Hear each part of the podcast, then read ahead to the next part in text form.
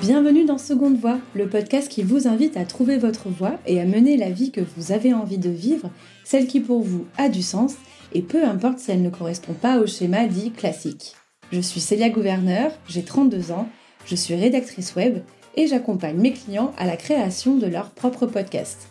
En créant Seconde Voix, j'ai voulu donner la parole à ceux qui se sont libérés d'une voie traditionnelle pour se réaliser entièrement je suis partie du constat que depuis notre enfance, la société nous encourage à suivre une seule et unique voie. Vous savez, celle qui nous fait croire que réussir sa vie, c'est forcément valider des rites de passage, comme être en CDI, être en couple, ou bien avoir un enfant. Alors, si cela convient à certains, pour d'autres, ce schéma les freine dans leurs envies profondes et finalement les projette dans une vie qu'ils ne souhaitent pas forcément. Pour déconstruire les clichés, vous déculpabiliser et vous ouvrir le champ des possibles, je suis partie à la rencontre de personnes inspirantes pour recueillir leurs itinéraires de vie. Ils sont entrepreneurs, anonymes, personnalités ou même sportifs, et que ce soit dans leur vie personnelle ou professionnelle, tous ont pris leur vie en main et ne regrettent pas leur choix. J'irai aussi pour vous à la rencontre d'experts comme des sociologues ou des psychologues pour comprendre pourquoi nous avons tant de mal à sortir des schémas imposés par la société. Bonne écoute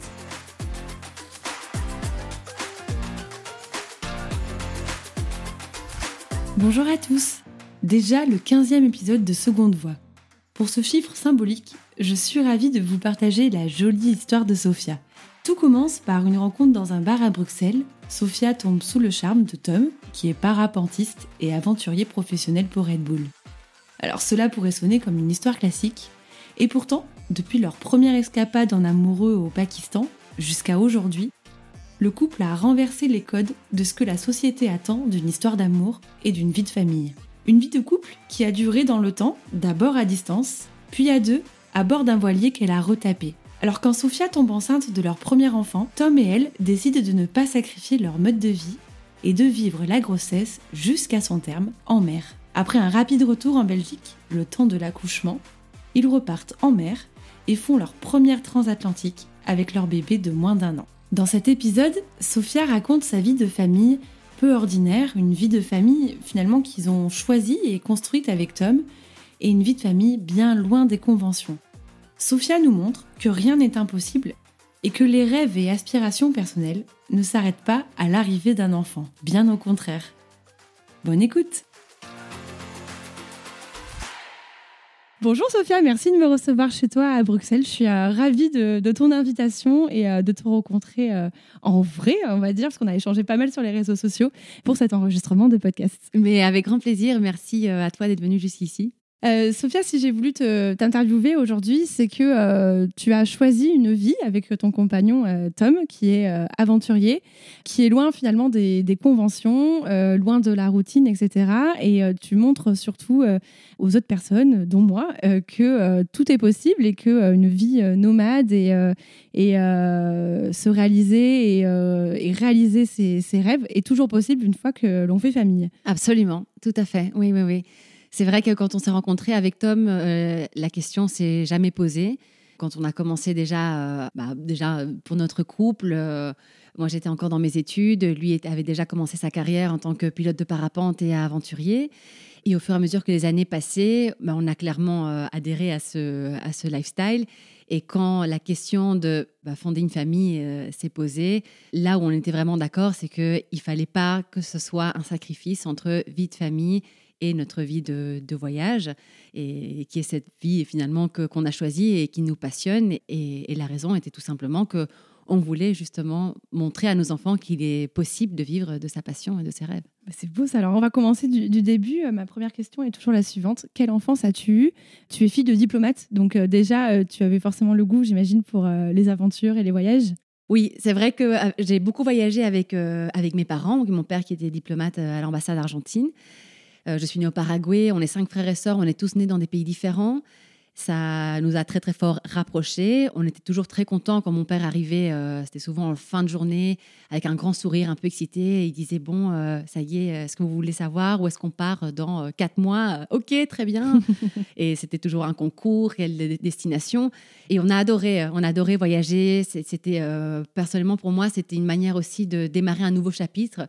Et c'est comme si à travers ces voyages, j'avais l'opportunité de me réinventer, devenir la meilleure version de moi-même. Ah, j'ai pas trop aimé par exemple la Sofia de Buenos Aires, mais la version Sofia à Rabat au Maroc, bah, sera encore mieux. Donc j'aimais bien euh, ouais, ce, oui, ce côté de, nous, de, ouais, de fraîcheur, rencontrer des, des- des nouvelles personnes. euh, et donc, euh, ouais, ça c'est. T'as vécu dans quel pays durant ton enfance et ton adolescence? Euh, j'ai vécu au Paraguay, Buenos Aires, bon, en Arge- donc Paraguay, Argentine, Maroc euh, et Belgique. Et donc, tu as fait tes études en Belgique. J'ai terminé l'école au Maroc et pour mes études, je suis revenue à Bruxelles pour, euh, pour commencer, euh, oui, pour faire mes études de communication. Et c'est là que tu rencontres Tom. Est-ce que tu peux nous raconter euh, cette rencontre?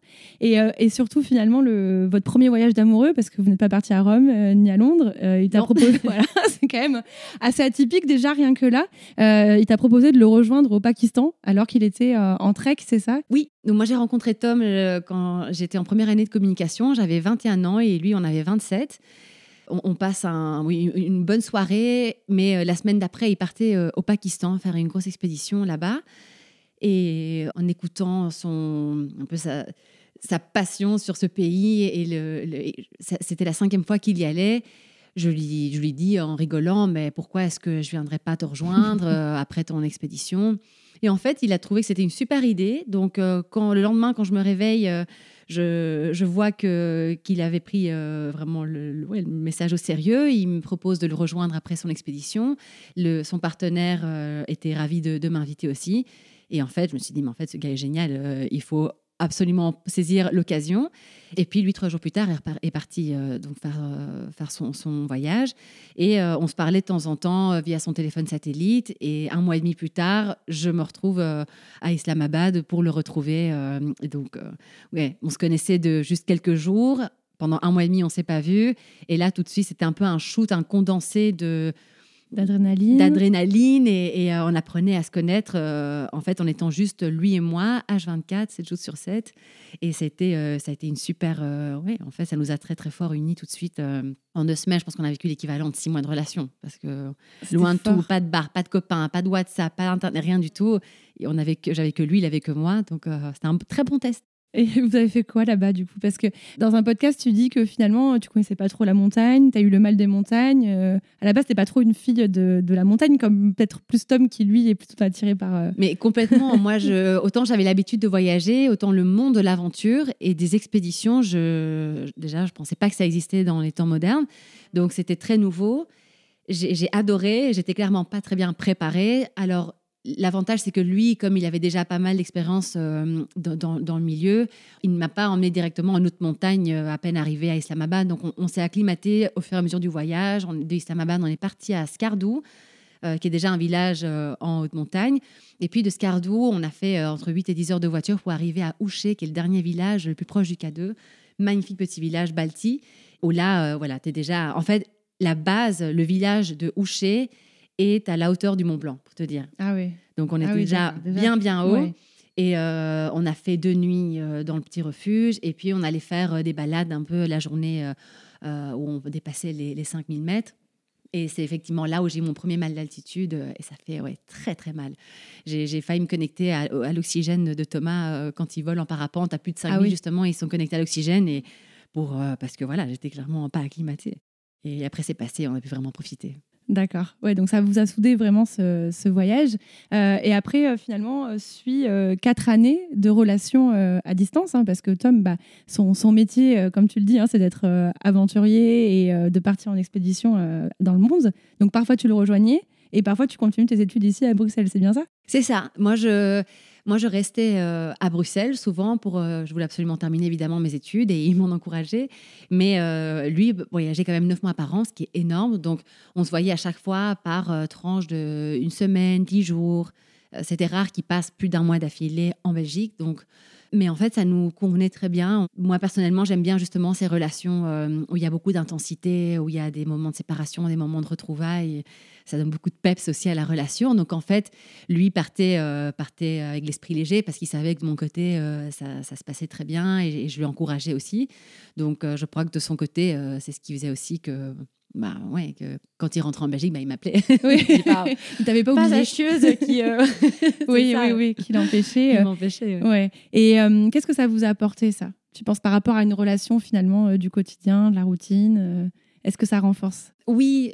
je crois que le fait, on, s'est vite rendu compte que quand on prend soin l'un de l'autre, moi je, je, je, sais, je sais ce qui lui fait plaisir et donc je fais tout pour et lui va bien s'occuper de moi en retour. Donc, au lieu de tirer la couette chacun de son côté, surtout quand il y a des enfants au milieu ou les nuits, le truc, l'allaitement, euh, c'est un peu souvent l'escalade. Qui a fait plus Et en fait, il ne faut pas oublier qu'on est une équipe. Et quand on, se rappelle, on se souvient de cette idée, euh, tout de suite, euh, on remet les choses en place. Et on... Donc, je crois que ça nous a beaucoup appris à ce niveau-là, le fait de pour être bien déjà à deux, il faut être bien soi-même. Et donc, pour être bien soi-même, il faut aussi euh, encourager l'autre à s'épanouir, à se développer, à s'enrichir euh, euh, mentalement. Et, donc, oui, c'était une bonne leçon de couple qui nous a beaucoup servi pour la suite. Et à cette époque, tu disais que au final, tes copines disaient mais comment tu fais pour tenir? Et t'as pas peur, je sais pas moi, qu'il aille voir ailleurs ou t'es pas jalouse? Et toi, tu dis l'inverse. Ben, toi, comment tu fais en fait pour être avec ton chéri tous les jours oui, bien sûr. je crois qu'il y a pas, il faut faire ce qui est, euh, euh, voilà, il faut se mettre dans une relation qui correspond à chacun.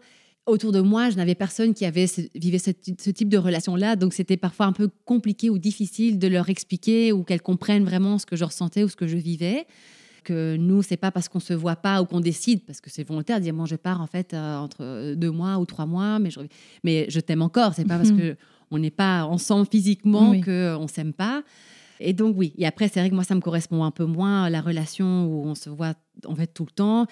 C'est là où parfois tu perds justement en fait euh, de, cette spontanéité ou ces petites étincelles qui sont là un peu du début. C'est peut-être la force euh, de notre couple de, vivre encore ces petits moments-là. Euh, mais bon, encore une fois, chacun, chacun a sa, à sa manière, à sa sauce. Bien sûr. Et là encore aujourd'hui, euh, tu n'as pas vu Tom depuis euh, quelques semaines, là, il me semble. J'avais, j'ai pas vu Tom euh, depuis un, presque deux mois, mhm. mais il, il, était revenu deux semaines et là il est reparti. Donc la question maintenant, la nouvelle, nouvelle, question que de mon entourage, c'est plutôt vis-à-vis des enfants maintenant qui sont là. On est la veille de l'anniversaire de ta, de votre seconde fille, c'est ça aussi? Exactement. Ça, comment tu le gères? Encore une fois je crois que ce qui m'importe, c'est pas euh, pour être un bon papa ou une bonne maman ou un bon mari, une bonne, une bonne épouse, c'est, c'est pas le temps que tu passes avec la personne, mais c'est la qualité que tu y mets. Donc là, euh, Thomas ne sera pas présent pour l'anniversaire, les un an de Léonore, mais on l'a fêté euh, trois jours avant. Mais bon, quand il est là, il est vraiment présent, il passe un temps de qualité de dingue. et je vois à quel point Jack est, est, fier de son père. Quand je parle de lui, il a des étoiles plein les yeux. Et, comme c'est la seule chose qu'ils ont connue, pour eux, c'est une normalité. Ok, papa part, mais il revient et, on sait que bah, même si papa n'est pas là, il nous aime encore. Et, alors, euh, Tom est super créatif à ce niveau-là, envoyer des vidéos. Euh, euh, quand il est en plein milieu de la transat ou des messages, mhm. il racontait des histoires. Et en fait, euh, tous les soirs, c'est lui qui couche Jack quand il est là. Il lui raconte une histoire du petit lion, du petit pirate, par exemple. Et, c'est tout le temps des aventures. Et quand il n'est pas là, il m'enregistre plein euh, de petites histoires sur WhatsApp que je puisse lui, lui montrer aussi le, soir. Et c'est une manière de rapprocher aussi son papa à Jack quand il n'est pas là. Donc, on trouve un peu nos astuces. Au bout de quatre ans de relation, Tom t'appelle, tu es en train de passer un examen, Tom t'appelle et te dit écoute, j'ai la solution, pour qu'on vive nos rêves et euh, concilier euh, nos aventures avec notre euh, vie de couple, on va acheter un voilier et on va faire le tour du monde en voilier. C'est ça? Exactement. C'était clairement une douche froide. Je m'attendais pas du tout à, ce qu'ils viennent avec, avec cette idée-là. Mais Tom était justement en Polynésie française sur un catamaran. Mhm. Et lui, à la base, c'est pas quelqu'un qui aime, qui aime beaucoup la mer, surtout en parapente, voilà, contrairement à mhm. moi. Et il s'est rendu compte que c'était l'outil parfait pour aller à la recherche des endroits vraiment reculés et combiner justement un peu vie de famille, vie de couple et, aventure. Et en sachant que moi, j'adore ça, ça, je pense qu'il s'est dit, bah là, on tient quelque chose. Pour, euh, Du coup, euh, ouais, moi, tout de suite, j'ai dit oui, évidemment, on y va. Et, et, après, il a fallu mettre toute la machine en place. Et, et euh, effectivement, ouais, rien, comme tous les projets un peu ambitieux, ça ne se fait pas du jour au lendemain. Ça a pris du temps, trois ans, c'est ça, entre l'achat, enfin, la proposition de Tom et votre départ au Baléares, c'est ça? Ça a pris trois ans, en fait, entre le moment où on a eu cette conversation de je pense qu'on tient quelque chose, un mhm. projet euh, bateau, etc., et euh, jusqu'au moment où on a quitté le port de Bruxelles à bord euh, de notre voilier. D'accord. Entre-temps, dans ces trois, pendant ces trois ans-là, on a dû se former, on a dû apprendre à naviguer, on a dû acheter le bateau, le retaper. Donc, et en même temps, continuer. Moi, je vais terminer mes études. Tom avait encore des expéditions à faire. Donc, Ouais, ça a été trois années bien chargées. Ouais, ouais effectivement. bien préparées. Tu peux nous raconter un peu comment vous avez appris à naviguer? Oui, alors on a commencé par les Glénans. Euh, on a commencé par les Glénans, on a eu un condensé de deux semaines. On avait le choix d'aller en Italie ou évidemment dans des destinations un peu, un, peu sympas. non, on a tout de suite, on a dû aller en Bretagne. On s'est dit, on va aller à Fort-Cigogne, on va vraiment aller là où tu as des gros marnages, donc des grosses différences, différences de marée. Et c'était une super école parce qu'effectivement, tu dois ben, ouais, apprendre à, gérer mm. avec euh, les éléments. Et, oui, on n'est pas dans les criques euh, paradisiaques ah, méditerranéennes. Non, on était vraiment, euh, on était vraiment venus pour apprendre et ça nous a effectivement, on a beaucoup appris et par la suite, on a beaucoup navigué avec un super marin qui s'appelle Alexis Guillaume qui nous a vraiment tout appris et qui nous a surtout partagé un peu cette passion de la vie à bord. Il nous a emmenés dans les Canaries, on a navigué avec lui un peu en Belgique et et ensuite, on a dû passer des licences, des licences radio, VHF, et euh, on a fait une petite école de voile, euh, mais je dirais, euh, toutes nos licences, en fait, ont permis au turier, et pour pleine mer, et tout ce qui est partie canal, etc.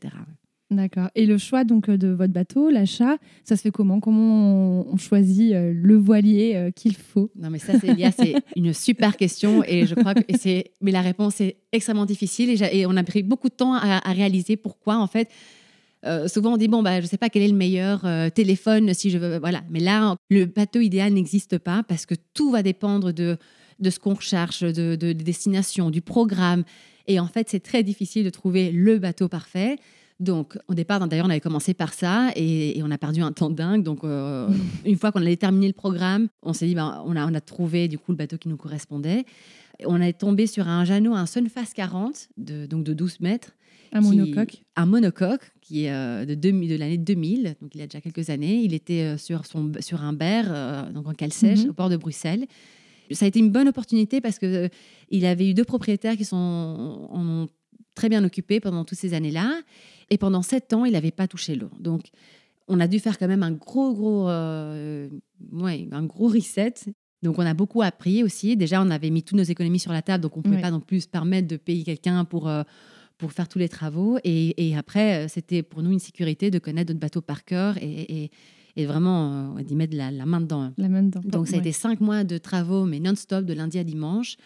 Tom, qui avait encore pas mal de voyages, était, était souvent absent. Donc, j'ai vraiment chef de chantier, euh, chef, de, chantier, exactement. Mais ça a été très difficile parce que, à part le maître de port qui était super top et qui m'a beaucoup aidé, c'est un monde quand même très masculin mm. et dans ce petit port, il y a beaucoup euh. hyper. Ah franchement, ça a ah été un peu difficile. Donc, euh, en fait, pour eux, ça les amusait. Ah, il y a cette petite jeune qui vient et, et, qui en fait touche rien passe, du tout. Ouais, d'accord. Elle passe son temps. Euh, elle passe son temps, mais elle donne des ordres et, donc ils m'envoyaient parfois aux quatre coins de, de, la Belgique pour chercher des trucs qui en fait ne servaient à rien. Donc c'était très frustrant par moments. pas du tout au sérieux qui me prenait pas du tout au sérieux. Et je crois qu'un petit à petit, au fur et à mesure que le projet devenait euh, un peu plus ambitieux, que euh, euh, les partenaires débarquaient à, la marina, que voilà, ils se sont dit, mais en fait, d'accord, on s'est un peu renseigné aussi sur qu'est-ce qu'ils vont faire. Et, là, finalement, on va l'écouter et on lui fait confiance. quoi. J'ai dû vraiment gagner ma crédibilité et vraiment forcer ma place. Et, et après, bon, on a, pu, on a pu partir, même si il y avait encore pas mal de choses à, régler, mais au moins on pouvait déjà allumer le moteur et larguer les amarres du port de Bruxelles et partir de la Belgique déjà pour commencer. Oui, parce que vous n'étiez pas trop sûr de vous, parce que tu, tu disais que euh, quand il y a des partenaires qui venaient vous voir dans le port, euh, vous tiriez un peu au sort pour savoir qui faisait la manœuvre devant eux, quoi. Ah ben déjà, on n'avait même pas fait la manœuvre. Euh, enfin, la première fois qu'on a fait la manœuvre, c'est quand on est vraiment parti. Donc on avait juste allumé le moteur, quand on l'a remis à l'eau. Mais c'était effectivement, on avait organisé une grosse conférence de presse Et le lendemain, il y en a quand même pas mal qui sont venus dire au revoir. Et là, on était hyper gênés. On disait, bon, bah, ok, vas-y, toi, non, vas-y, toi, ok. Mm. Donc ça, c'était rigolo. On, avait, euh, un- on a pris un peu de backup des copains pour nous aider un petit peu euh, à, à- à gérer ça les premiers jours et, et- et se faire un peu une sortie un peu, euh, voilà, de toute beauté de- devant, devant, euh, pour que le partenaire soit le plus fier possible. Oui, parce qu'on n'en a pas parlé, euh, mais euh, Search Project était déjà euh, créé, c'est ça? Est-ce que tu peux nous parler de Search Project? Et quand tu parles des partenaires, en fait, parce qu'on peut se poser la question, oui, mais ils sont bien mignons, mais de, de quoi ils vivent, en fait, Tom et Sophia? Donc, est-ce que tu peux nous expliquer aussi tout votre projet autour de cette aventure Search Project Mais bien sûr, Tom, il a commencé, quand il a commencé le, le- parapente euh, et qu'il a vraiment commencé à en vivre, il a créé une boîte de production qui s'appelle Search Project. Et le but, c'est Bel de... Meilleur accent, moi, je précise. Et le- l'idée, c'est de, donc de partir euh, dans les coins les plus reculés au monde euh, et euh, produire des images de dingue avec une équipe de production pour ensuite diffuser dans, via nos différents partenaires dans nos canaux de communication et les réseaux sociaux et dévoiler évidemment la beauté et la fragilité de la nature à travers ces images, à travers ce sport. Euh, donc c'est vraiment une boîte de production. À chaque fois qu'on part, on embarque souvent une équipe de production avec nous qui suivent euh, Tom euh, et, et les athlètes qui qu'on a invités, souvent de parapente. Et quand on termine l'expédition, on a un photographe, un ingé son, un, un caméraman, parfois on a même un pilote drone. On, on produit, ben, que ce soit des, des- des films plus ou moins longs ou courts, en fonction aussi de, du message et de la destination. On le renvoie, on le diffuse via nos différentes plateformes et nos partenaires, donc nos sponsors qui sont euh, bah, nos meilleurs partenaires parce que c'est grâce à eux qu'on arrive à y vivre. Et oui, donc eux nous soutiennent dans nos projets et grâce à ça, on peut monter des expéditions d'envergure et, et- et embarquer une équipe. euh, Et puis Pour, des euh, gros partenaires quand même dans, dans ce milieu-là. euh, des partenaires comme par qui nous donnent des ailes, exactement. Ouais, ouais, ouais. Tout à fait. Exactement. Euh, on va revenir donc à votre euh, premier voyage. Euh, Vous partez donc euh, aux Baléares, c'est ça? Vous quittez Bruxelles pour les Baléares parce que Oui. vous décidez de vous marier aux Baléares. Alors, l'idée, effectivement, c'était de partir de Bruxelles pour naviguer jusque dans les Baléares, euh, plus particulièrement à Majorque, parce qu'on avait décidé de se marier. L'été d'avant, euh, on était retourné au Pakistan après, après presque, oui, après quatre ans ou cinq. Et il m'a demandé en mariage Au euh, Pakistan. au Pakistan, Ah oui, euh, sur un glacier, euh, le glacier du Machobroum, magnifique. Ah, et en altitude, j'avais pas eu mal d'altitude cette fois. Ah. Donc oui, très symbolique. Ouais, très symbolique. ouais. Exactement, la dernière fois qu'on avait été, c'était au tout début de notre relation. Ouais. Donc, euh, Tu t'y attendais? Non, pas du tout. Non, non, Non. parce qu'en plus, euh, non, on était. L'idée, c'était vraiment de, de, ouais, de, de revoir ce pays qu'on avait adoré. C'était un peu notre endroit où on se retrouvait aussi, euh, où tout a commencé. Oui. Donc, je ne m'y attendais pas vraiment euh, à ce moment-là, même si je savais que c'était l'homme de ma vie, mais la question du mariage n'était pas vraiment posée à ce moment-là. Donc, c'était super, ouais, une belle surprise. euh.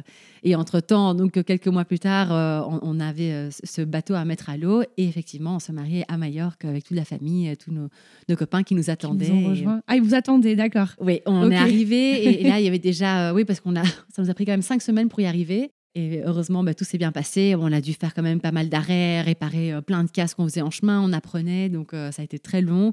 Mais euh, ça a été le test ultime, finalement, Ouais. parce que de passer, de pas se voir neuf mois par an à ça. se voir tous les jours sur un tout petit Oui. espace comme un bateau et, et gérer un peu des stress et apprendre à naviguer, ça peut faire beaucoup pour un, un couple de fiancés prêts à ça, ouais. Et, Et puis pour un couple aussi qui a été habitué à avoir une certaine, certaine indépendance. Complètement. Est-ce que ça s'est fait naturellement?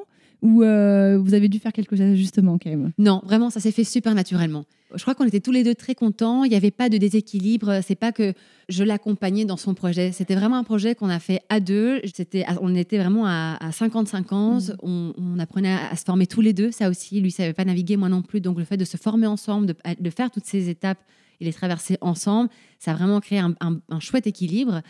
Et voir comment chacun euh, réagit euh, aux situations de stress. Et, et finalement, oui, ça nous a bien rapprochés. euh, donc, on a pu se marier. euh, on était vraiment sûrs de notre choix à ce moment-là. Ouais, ouais, là c'était bon quoi. Bon, savais là. que tu allais dire oui et lui pareil. Oui, voilà. Donc vous avez rapidement décidé de, de faire un bébé, c'est ça, durant parce qu'après les Baléares, l'idée c'était de continuer vos expéditions. Et à quel moment en fait vous décidez d'avoir Jack? Et surtout est-ce que vous vous projetiez dans une vie de famille, dans une vie nomade en fait? Est-ce que vous en aviez parlé avec Tom Oui, Ouais. on en avait beaucoup parlé. À partir du moment où on a décidé de se marier, c'est évidemment la question des enfants euh, venait quand même souvent.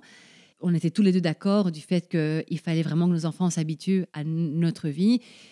mais surtout, on voulait, que, on voulait les embarquer, on voulait leur montrer toutes les choses merveilleuses qu'on découvrait, on voulait le, leur offrir cette vie-là. Moi, je l'ai un, peu vécu avec un père diplomate, donc on a beaucoup voyagé. Mais c'est vrai que l'angle un peu très axé nature, sport, la mer, c'est tellement riche en découvertes que hum, on voulait qu'ils s'éveillent au contact de, cette nature-là. Et, à cette époque-là, c'était encore, évidemment, avant pandémie, etc., c'était encore plus simple de voyager. Donc, euh, l'idée de, de, partir et, rentrer euh, quand on voulait, si jamais euh, il fallait un peu libérer la place, parce que Tom partait faire une expédition d'envergure, mhm. alors on, pouvait évidemment rentrer, profiter pour voir la famille. Mais on voulait absolument que au contraire, que le projet grandisse avec eux. Et, quand tu es tombée enceinte, est-ce qu'à un moment donné, il n'y a pas une part rationnel ou je sais pas qui se dit non mais attends euh, euh, non il faut que je sois euh, à Bruxelles parce que bah je sais pas je connais les médecins qu'il y a ma famille j'ai envie de vivre une, ma première grossesse en plus entourée de mes amis de ma famille. Est-ce que par moment il y a eu des doutes quand même te dire mais Sophia qu'est-ce que tu fais? Oui les doutes arrivaient. Alors autant quand on a décidé de, de, se lancer dans l'aventure famille on était hyper contents euh, c'est arrivé tout de suite, donc euh, c'était aussi bah, une, bonne surprise. Mm. Mais effectivement, j'avais souvent ces moments de, un peu de temps en temps, de flip quand on, se retrouve à naviguer et, que euh, les conditions sont un peu dures et que là, je me dis un peu, oula, non, mais là concrètement, qu'est-ce que je fais là? Pourquoi je suis pas dans ma maison, dans confortable et au bébé Et puis petit à petit, au fur et à mesure, bon, on survit de, de, ça et on se rend compte que tout va bien et que et que oui, pas oublier un peu euh, tout ce qu'on s'était dit et que finalement, c'est vrai que si c'était si facile, bah, beaucoup de gens le feraient. Euh, donc ça demande aussi un peu, euh, un peu de travail mental de, se préparer. Mais, mais bon, dès que ça passait, et je me disais que c'était ouais, qu'on ne peut pas revenir en arrière et qu'on était sur le bon chemin et il fallait absolument continuer. Et les futurs grands-parents, qu'est-ce qu'ils se disaient Est-ce qu'ils avaient des craintes peut-être de ne pas voir leur leur petit-fils? Oui, je crois que ils ne l'ont jamais vraiment dit ou, vraiment fait comprendre, mais euh, on voyait dans le regard Oh, et vous repartez quand? Ah, ok, ben, génial, bon, on essaiera de venir vous voir, vous reviendrez. Et de notre côté, on, est, on voulait que nos enfants soient proches de leurs grands-parents aussi. Donc, quoi qu'il arrive, on, a fait quand même euh, quelques petits allers-retours. Et puis maintenant, avec, euh, avec la technologie qu'on a, FaceTime et tout ça, WhatsApp, euh, ça permet, bon, c'est à distance, mais ça permet au moins de, faire quelques échanges et que, et que nos enfants voient un peu leurs proches. Mais oui, c'est sûr qu'il y a toujours parfois un petit, un petit sacrifice à ce niveau-là.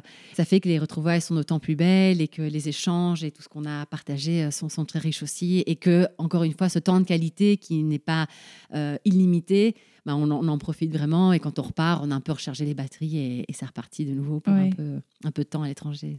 Et euh, là, j'imagine une question que peut-être certains se posent, qui est de non mais attends, elle a été, elle est restée enceinte donc sur le voilier jusque, je crois au terme, hein, c'est ça? Oui. Euh, est-ce qu'à un moment donné, elle s'est pas dit euh, non mais si j'ai un problème médical, comment je fais Est-ce que tu peux nous raconter un peu, bah, voilà, cette grossesse un peu loin de tout finalement?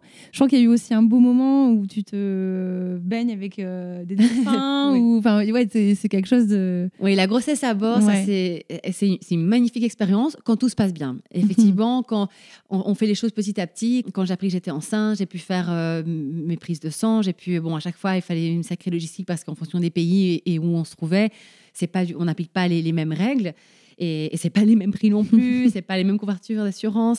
Donc euh, ça, on a découvert un peu la joie de la maternité nomade, mm. qui n'est pas tout le temps simple, mais le plus important pour moi, c'était de savoir que le bébé allait bien et que moi aussi. Donc euh, quand euh, ma gynécologue m'a dit, écoute, tout va bien, ne te tracasse pas, elle, m'encourageait justement à continuer. Elle me disait souvent, tu sais, euh, la grossesse, c'est pas une maladie, hein, donc euh, euh, tu profites, tu y vas. Après, il y, a un peu de bon sens. J'allais pas me mettre dans des situations beaucoup trop risquées ou trop physiques.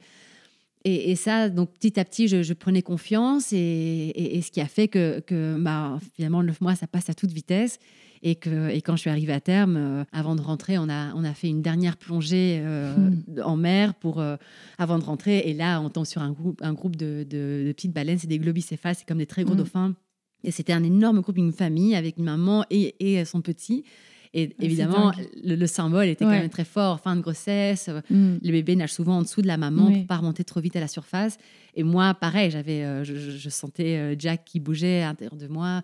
Donc c'est très très fort comme, euh, oui, comme manière de clôturer ce chapitre de la grossesse en mer avant, avant la suite. Ouais. Et la suite, donc, c'est l'accouchement euh, en Belgique. La suite, ouais. Accouchement en Belgique. Ouais. quelques jours après Noël, je crois, deux ou trois jours après Noël, c'est ça? Le lendemain, le 26 décembre. donc, le lendemain de Noël. Et, et autant j'ai adoré, je voulais faire ma grossesse sur le bateau, qui était vraiment notre maison. Mais pour l'accouchement, là, j'avais besoin de me retrouver aussi un peu avec ma tribu, ma famille, vivre ces premiers instants tous ensemble et faire, euh, oui, je, Et c'est drôle parce que au départ, mes copines me disaient, euh, non, mais est-ce que c'est vraiment une bonne idée de partir et faire ta grossesse sur un bateau là, là Et puis, au fur et à mesure, elles voyaient que ça se passait très bien et elles ont commencé à encourager ça à fond. À tel point vers la fin, elles me disaient, mais pourquoi tu n'irais pas accoucher en République dominicaine avec les, dauphins? J'ai lu un article, ça peut se faire. Donc, c'était trop rigolo de voir. Euh, voilà, c'est vraiment l'évolution, un chiffre de 180 degrés, oui, à ce niveau-là. Mais là, par contre, non, moi, je voulais vraiment ça me rassurait de me dire que j'avais une équipe euh, médicale, euh, des, vrais professionnels. Si jamais il y a quoi que ce soit qui ne va pas bien ou qui tourne mal, euh, j'étais entre de bonnes mains. Donc, je m'accrochais à cette idée-là et en fait, tout s'est bien passé. bien passé. Jack est arrivé et quatre semaines après, vous décidez de repartir avec Tom.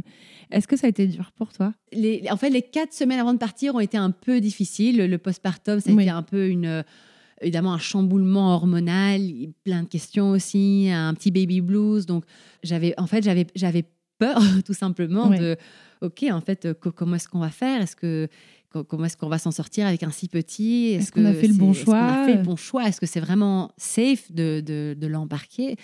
Parce qu'évidemment, on est dans le confort d'une maison et s'imaginer tout de suite, voilà, je voyais les valises, les sacs, les papiers. Euh, les... Donc tout d'un coup, on se dit, oula, oula, qu'est-ce qui se passe là? On va complètement changer notre rythme qu'on avait mis euh, ces trois dernières semaines. Et en fait, dès qu'on est parti, euh, tout de suite, j'ai retrouvé le bateau, j'ai retrouvé mes repères et là, la chaleur aussi. Il y a eu comme un ouf, tout va bien. tout va bien. Et c'est on est rentré à la maison, quoi, finalement. On est rentré à la maison. Ouais. Et, et, quand, évidemment, ils sont si petits, c'est tellement simple parce qu'on les pose. Euh, je, le couchais euh, sur notre lit avec plein de petits coussins autour pour pas qu'ils mhm. roulent. Enfin, ils ne roulaient pas de toute façon. mais donc, quand même très simple. Euh, au plus c'est petit, au plus c'est facile. Et oui, du coup, ouais. ouais. Et justement, avec un bébé dans un bateau, il faut être minimaliste. Alors avec un bébé, comment on fait? Ah mais pareil, on est ultra minimaliste. Alors l'image que, j'avais souvent en tête, c'est de me dire, ok, à chaque fois que je devais acheter quelque chose, je devais m'imaginer que je, que je voyageais seule en avion avec le bébé. Et donc, ok, est-ce que c'est vraiment le bon porte-bébé, la bonne poussette, le sac qui est pas trop encombrant? Donc à chaque fois, je mettais dans ces situations où je me retrouve seule, ce qui arrive quand même souvent, avec lui, et il fallait, euh, voilà, light, light, light, le plus light possible. Est-ce que euh, durant ce mois de postpartum, tu as fait face à des remarques euh, de ton entourage qui peut-être te, semer le doute en toi, que c'est ce que tu disais tout à l'heure, de est-ce qu'on fait le bon choix, etc. Est-ce que tu as, fait face à des croyances limitantes de ton entourage qu'ils projetaient sur toi? Heureusement, non, parce que nos proches nous connaissent bien et, et, euh, avec Tom, on était déjà ensemble depuis plusieurs années, donc ils ont compris comment est-ce qu'on allait fonctionner. Mais par contre, il y avait juste au niveau du regard de temps en temps. Ils le disent pas, mais il y a eu peut-être deux, trois regards où vraiment, le, tu vois la phrase euh, ah, ah oui, vous allez partir euh, maintenant, euh, si petit? Ah, ok. Mmh. trois petits points.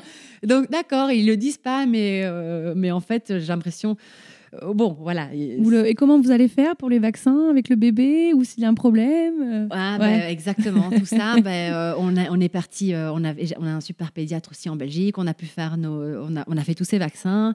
De temps en temps, il y avait un peu de retard, mais quand on, comme il n'allait pas à la crèche ou qu'il n'était pas exposé à. Bah, finalement, il voyait pas, on ne voyait pas énormément de monde, donc on ne prenait pas énormément de risques à ce niveau-là. Donc, euh, mais voilà, il est complètement en règle avec ses vaccins. Si jamais il y avait, euh, heureusement, on n'en a pas eu parce que là aussi l'allaitement pour ça, ça m'aidait pas mal le fait de savoir qu'il prenait mes anticorps et j'ai pas dû faire face à des, à des, à des situations de, de maladie ou d'accident, heureusement. Donc, euh, et, et, dans le pire des cas, à ce moment-là, on était encore en Europe, oui. donc on pouvait prendre un, on prenait un avion, et, on rentrait. Donc, ouais.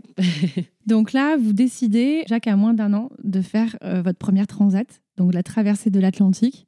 Alors déjà, sans enfants, ça me paraît dingue, mais avec euh, Jack en plus, je trouve ça incroyable. Est-ce que tu peux nous raconter euh, cette transat? Ça a duré 14 jours, je crois, c'est ça? Oui, ça a duré 14 jours. Euh, une super belle expérience. Encore une fois, de nouveau, oui, il a fallu convaincre certaines personnes qu'on n'était pas des fous, qu'il y a plein de gens qui le font. a ça, par exemple Oh, un peu. en fait, c'est pas c'est, on a, il y a les gens de notre entourage et puis il y a ceux qui sont encore un peu plus loin, qui nous connaissent un petit peu moins et qu'on croise et qui euh, euh, on a croisé quelques fois et donc euh, par hasard on sort, je sais pas, de la pharmacie et hop on tombe dessus ah et vous repartez ah oui vraiment mais eh ben donc. finalement il fallait plus les rassurer eux que nous rassurer nous. Euh, donc, euh, mais on a pris, euh, on, a appris à vivre ça. Finalement, on faisait, on tapait un peu la blague pour un peu, un peu briser la glace et, dire non mais écoutez ça va on est on a on est suivi par par une équipe de routeurs donc quelqu'un qui fait par météo on partait pas comme ça aujourd'hui on peut vraiment choisir son bon moment sa fenêtre météo donc, on prend énormément de marge de sécurité et à aucun moment on va risquer la, moindre chose déjà quand on part même sans enfant, mais avec un enfant encore plus. Donc, euh, donc euh, hyper prudent. Je veux dire, c'est vraiment à portée de main de tous. Il n'y a aucun risque euh, à ce niveau-là. Une transatlantique, c'est on va vers le beau temps quand les alizés sont bien installés. Donc, il n'y a vraiment aucun problème. Tu peux nous raconter cette traversée un peu et, notamment bah, à quoi ressemblaient tes journées avec euh, Jack en plus euh, Vous étiez combien sur le bateau en tout? On était quatre, on était quatre adultes et Jack, deux gars de, notre, équipe de production, et euh, Tom et moi, et Jack bien sûr. Donc ça a été éprouvant parce que en fait moi je passais pratiquement toutes mes journées à l'intérieur avec Jack. Vu que le, bateau, de, comme il, est, il, a été construit, c'est plutôt un bateau qui, qui, a été à la base fait pour de la régate. Et donc, euh, on a un gros, une grosse barre, le chariot de la grand voile qui, coupe en fait le passage. Euh, donc, euh, où que tu sois mis dehors, tu peux gêner des manœuvres. C'est pas vraiment fait pour pour un bébé. Euh, donc, de temps en temps, quand la météo était bien installée, là, on arrivait à mettre euh, aussi à couvrir parce qu'on n'avait pas vraiment de protection pour le soleil. Donc, de temps en temps, quand on savait que là, les voiles étaient bien calées, on sortait euh, comme une bâche pour se protéger un peu avec un seau d'eau où Jack pouvait un peu barboter là-dedans et se rafraîchir. Mais après, euh, on rentrait. Et donc, en fait, moi, je m'occupais beaucoup de lui, Tom, beaucoup du bateau, notre équipe de prod, de leur prod. Et donc, euh, après, c'est un peu une entraîne, euh, chacun avait son rôle. Mhm. et, et, Jack, c'était un bébé ultra éveillé à tel point qu'il dormait jamais. Il dormait des siestes de peut-être un quart d'heure, 20 minutes. Et là, ah c'est le moment de désespoir. On se dit, bon, je fais quoi? Je me prends un café, je, vais me mettre un peu au soleil, je vais un peu barrer parce que ça me fait du bien. Et, donc, c'était un peu fatigant à ce niveau-là. J'ai regardé un film surtout de la Transat. Ah oui, d'accord. Donc, ouais. c'était un peu full time. Mais encore une fois, c'est ces expériences-là qui, quand on est arrivé, l'arrivée, c'était vraiment la récompense de me dire, OK, on l'a fait. Et, et j'ai jamais eu, ressenti une pression non plus, même de la part de Tom, de me dire, mhm. bon, il me disait souvent, tu sais, te sens surtout pas obligé de le faire, juste pour prouver quoi que ce soit. Il faut. J'ai vraiment, euh, j'ai vraiment voulu, euh, je suis vraiment restée à l'écoute de, de moi-même aussi. Et quand on a, avant de traverser l'Atlantique, on a fait une première traversée de, 4-5 jours, de 3 ou 4 jours, de Canaries au Cap-Vert. Donc c'était un peu un test aussi de voir, ben, OK, comment, comment, ça, va vraiment s'organiser et se passer. Et là, j'ai pris ma décision et je voulais pas passer à côté de cette expérience. Et de l'autre côté, c'était vraiment, encore une fois, très fort. On était, OK, we did it, ça y est. et puis ça y est, quoi. Enfin, là, euh, la mer est plus calme, euh, il y, a, y, a, les lagons. Enfin, il y a les cocotiers, les, la plage, la mer est chaude. C'était vraiment la vraie récompense euh, ouais, de l'autre côté. Et tu dis que Jack a fait ses premiers pas sur la plage là-bas? Oui. C'est ça? Ouais. Oui, il a appris à marcher sur, sur du sable, ce qui n'est pas très simple pour apprendre mhm. à marcher. Et alors lui, c'est rigolo parce qu'il a vraiment un repère euh, très... Euh, on voit qu'il a grandi sur un bateau. Même maintenant, quand on y retourne après quelques mois, euh, tout de suite, il, il, sait se balader sur le bateau sans tomber. Il a vraiment le pied mhm. marin, mais littéralement. C'est assez dingue. Il se souvient de tout. Parce que contrairement à nous, nous, on n'a on pas grandi sur un bateau. donc, il est limite plus à l'aise que nous. il est dans son élément. Il est vraiment dans son élément. Et qu'est-ce que ça apporte, tu penses, cette vie-là à des enfants? Beaucoup de débrouillardise. L'importance aussi de, de l'entraide, de l'indépendance et la débrouillardise, vraiment. On les responsabilise. On leur euh, dit, bah voilà ce qui se passe. Euh, si tu tombes, bah, ça fait mal. Si tu fais ça, ça peut casser. Donc, euh, il, il, oui, il s'éveille très fort, je dirais, ouais, là-dedans, dans, dans, cette, dans cet esprit un peu d'équipe aussi. C'est chouette, ça fait des enfants assez, ouais, finalement, assez intéressants. Ouais. Vous avez eu votre euh, deuxième fille qui s'appelle Léonore. Mhm. D'ailleurs, au passage, je trouve c'est un très joli prénom. Merci. Euh, et euh, donc, en fait, vous êtes rentré, enfin, tu es rentrée en Belgique parce que c'était pendant le confinement. Donc, finalement, tu as vécu une grossesse complètement différente, hein, puisque une grossesse sédentaire. Et Tom qui t'a rejoint après en, en, faisant le voyage inverse, donc une deuxième transat. J'avais deux questions par rapport à cela. La première, est-ce que tu as vécu les premières années de tes enfants différemment. Est-ce que tu notes une différence entre la première année de Jack et la première année de Léonore? Une première année finalement qui est euh, nomade pour Jack et une seconde qui est euh, sédentaire pour Léonore. Est-ce que ou, pas du tout euh? C'est franchement une super question. Je crois que comme chaque enfant est différent, même si on serait resté sur le bateau, ça aurait été différent.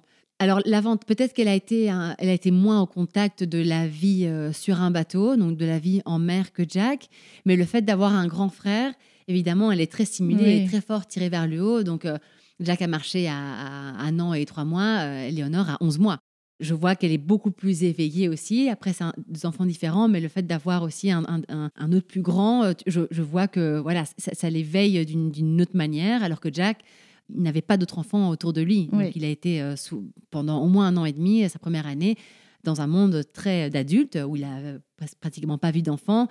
Donc, dans les deux, il y a des, je dirais peut-être, il y a des oui, des, choses euh, plus intéressantes que d'autres ou du bon et du moins bon, mais, mais dans l'absolu, oui, c'est une différence qui, qui font aussi peut-être euh, la, la richesse après de leur mhm. personnalité. Et, et, à un moment donné, euh, quand on, retournera sur le bateau prochainement, ça va être intéressant de voir aussi eh ben, comment elles s'habituent, comment elles s'adaptent, et puis aussi leur fratrie qui se met en place et qui, et qui, va, et qui va grandir.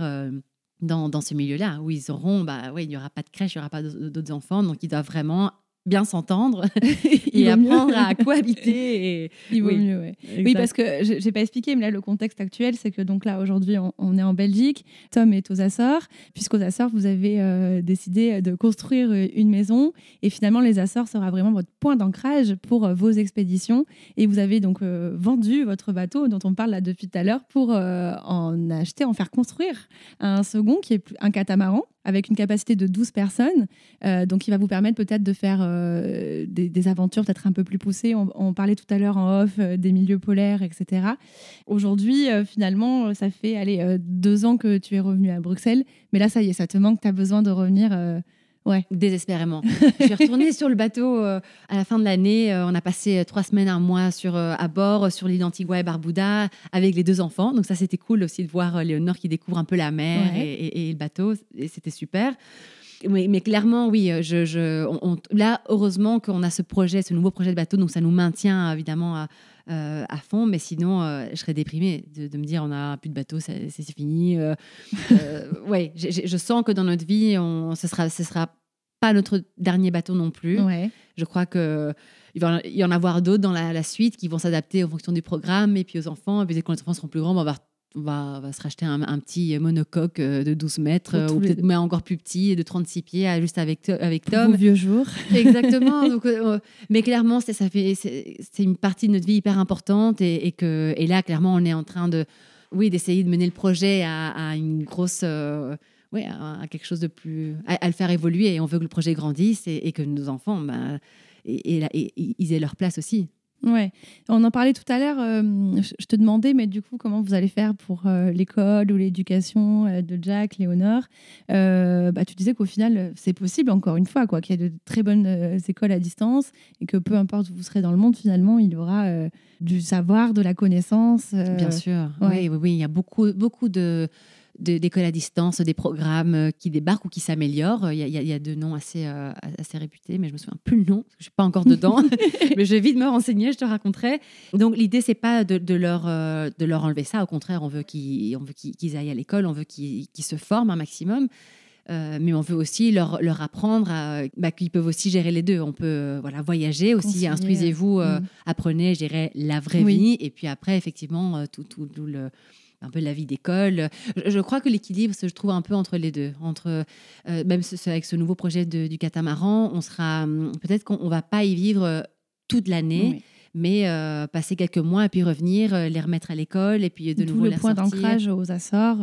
Point d'ancrage aux Açores. Et puis peut-être que quand on traversera, et on sera plutôt en côté du Pacifique et qu'on on décide de rester longtemps, trouver, je sais pas, en Indonésie, une petite école, vu qu'on va rester là peut-être quatre mois, ben, le mettre à une école. Donc, essayer aussi d'apporter une énorme richesse culturelle ah et qu'il sache s'adapter, qu'il développe sa capacité d'adaptation envers d'autres milieux, d'autres écoles, d'autres rencontres, d'autres cultures. Et donc, euh, voilà, c'est en tout cas le bagage euh, qui, est important pour mm. nous et qu'on aimerait euh, leur donner. Leur donner, oui. Et en même temps, tu me disais tout à l'heure aussi en off que tu, vous étiez conscient que peut-être qu'à un moment donné, ce modèle-là aura des limites peut-être quand ils seront ados et qu'ils auront juste envie de, peut-être d'aller au ciné, d'aller boire un coup avec leurs potes.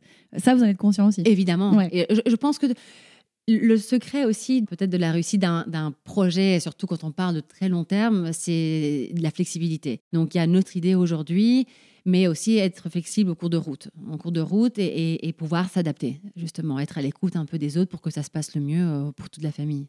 Toi qui es maman, Sophia, euh, que euh, dirais-tu à des parents qui nous écoutent ou des futurs parents qui euh, se disent que bah, finalement, euh, bah, je peux pas faire ça ou je peux plus m'autoriser ça parce que bah, maintenant j'ai des enfants et j'ai des responsabilités. Il faut pas vraiment décider l'un ou l'autre, qu'on peut vraiment, on, peut faire les deux avec des ajustements, avec des changements, avec peut-être certains sacrifices, mais encore une fois, euh, il est possible de combiner les deux. parfois, pour certaines personnes, c'est plus facile que d'autres, mais, mais tout, je pense que le plus important, c'est avoir les mettre nos priorités en place et dire bon, qu'est-ce qui est plus important? Est-ce qu'on veut vraiment, euh, voilà, si on veut faire cette vie un peu embarquer nos enfants euh, euh, en vacances, je sais pas, parce que c'est pas obligé d'être un lifestyle complet, mais ça peut être juste pour les vacances, faire un peu de bateau ou de, ou de van life bah oui, on peut le faire. Bah oui, on peut le faire. On peut prendre une année off, ça s'organise à l'avance. Tout est possible en fait. Il faut juste un peu le préparer et, pas avoir peur d'en parler aussi, écouter un peu d'autres témoignages, savoir comment d'autres personnes s'y prennent. Mais euh, mais il y a plein, y a plein de manières euh, d'y parvenir. Et ceux qui feraient face euh, à des réflexions de leur entourage ou à la pression peut-être des grands-parents, tu, dis, tu dirais quoi Il ne faut pas les écouter. c'est que vous posez pas la bonne question, enfin la question à la bonne personne plutôt. Euh, mais que non, non, clairement, au contraire, qu'ils aillent chercher, euh, euh, qu'ils aillent en parler à des personnes qui l'ont fait. C'est ce qu'on a fait d'ailleurs avec quand on a décidé de se lancer dans le projet du bateau. On a, on a, on a été rencontrer plein de gens, plein de marins, plein de familles qui ont navigué, même avant même que les enfants arrivent. on parlait avec ces enfants comment est-ce que vous avez vécu ça. Donc en fait, on a été directement à la source. Euh, et, c'est là où on reçoit les meilleurs insides. Donc, euh, ouais, non, surtout, allez-y. Oui, parler peut-être, se rapprocher peut-être des personnes qui ont vécu les mêmes choses euh, que, que soi, plutôt que. ouais. De loin, oui, absolument. Très bon conseil. Dernière question, c'est la question que je pose toujours à mes invités. Quelle est ta phrase mantra? Une phrase que tu te répètes souvent? Ah, alors c'est Life begins at the end of your comfort zone. Mais en ce moment, en ce moment, c'est plutôt euh, nothing worth having will ever be easy. Donc, euh, toutes les choses qui en valent vraiment la peine, ben, ça vient jamais euh, de manière hyper simple. Bien sûr. Donc, ouais. ça c'est un peu mes deux phrases, mes deux mantras. D'accord. Et actuellement, en plus, tu lis Kilomètre Zéro. Oui. Ouais. T'aimes bien ce livre? J'aime beaucoup ce livre. Oui, oui, je suis vraiment à fond dedans. C'est d'ailleurs ma meilleure amie qui me l'a qui me l'a donné. ouais, moi j'ai pas spoilé, mais euh, ça, me spoil pas ce que j'ai acheté hier. Effectivement, on en rediscutera ensemble. oui, oui, oui, on en discutera ensemble à la fin. Bon, super. Bah, écoute, Sophia, je te remercie. Moi, j'ai adoré euh, te rencontrer, passer du temps avec toi. Tu es vraiment une personne extraordinaire. euh, je tiens vraiment à le dire. Et, Merci, euh, et puis, bah, écoute, peut-être qu'on se croisera un jour. Avec grand plaisir, j'espère vraiment. Hein. Tu viens à bord quand tu veux. Avec plaisir. On viendra. Merci encore d'être d'avoir fait tout le chemin jusqu'ici. C'est normal. Merci Sophia. À très bientôt. À bientôt. J'espère que vous avez aimé autant que moi l'histoire de Sophia et qu'elle vous a inspiré. Si c'est le cas, n'hésitez pas à le faire écouter à votre entourage, à le partager sur les réseaux sociaux, à mettre une note sur Apple Podcast ou un commentaire, ou bien tout simplement à liker les publications sur la page Insta Seconde Voix. Moi, je vous dis à dans 15 jours pour un nouvel épisode. À très vite